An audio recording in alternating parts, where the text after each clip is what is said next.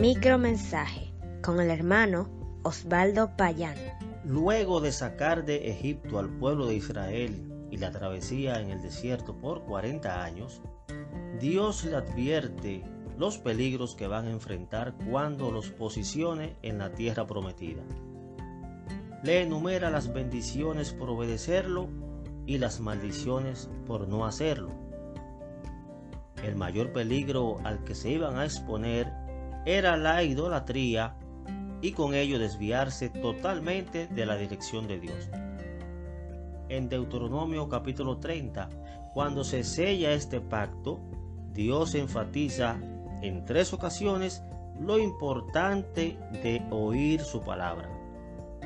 Oír no solamente significa escuchar, oír quiere decir en todo el sentido de la palabra, obedecer o entender. Para verlo más claro, vamos a Mateo capítulo 13, versículos 18 al 23. Allí el Señor Jesucristo le explica a sus discípulos la parábola del sembrador. Hay cuatro actitudes que el Señor nos resalta de las personas que oyeron la palabra. Veamos cuáles son.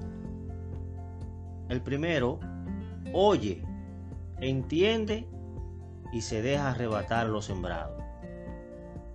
La segunda persona oye, la recibe con gozo, luego tropieza por no asumir la enseñanza. La tercera persona oye, pero los afanes y la riqueza ahogan la palabra y no puede crecer.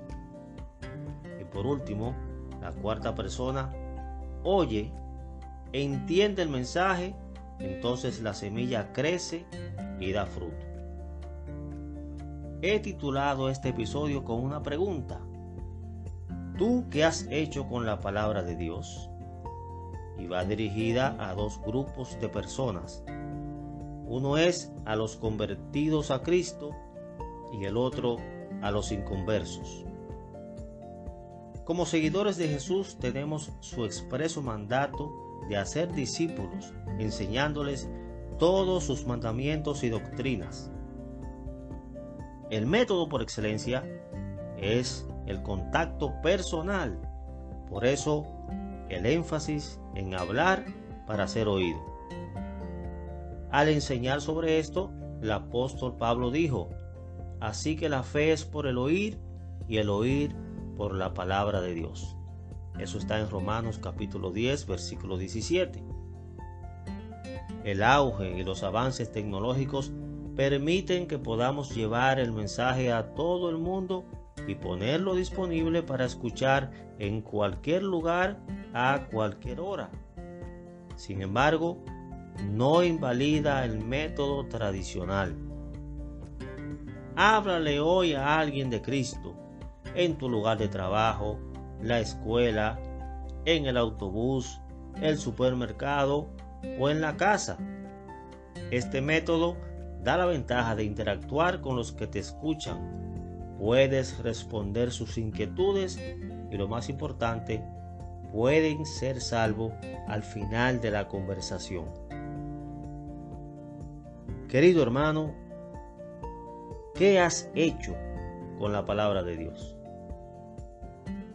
Y para ti, que no has recibido el precioso regalo de la salvación, ¿te parece poco que Cristo haya muerto por ti? Sí, estimado amigo, el precio del pecado es la muerte, pero el Señor Jesús pagó el precio por ti. Lo único que debes hacer es reconocer que eres pecador y que el sacrificio del Hijo de Dios es suficiente para perdonarte si confiesas con tu boca que Jesús es el Señor y que resucitó para darte vida eterna. Amigo oyente, ¿qué vas a hacer con la palabra de Dios? Si quieres saber más, escríbanos al correo electrónico micromensaje.hotmail.com. Dios le bendiga.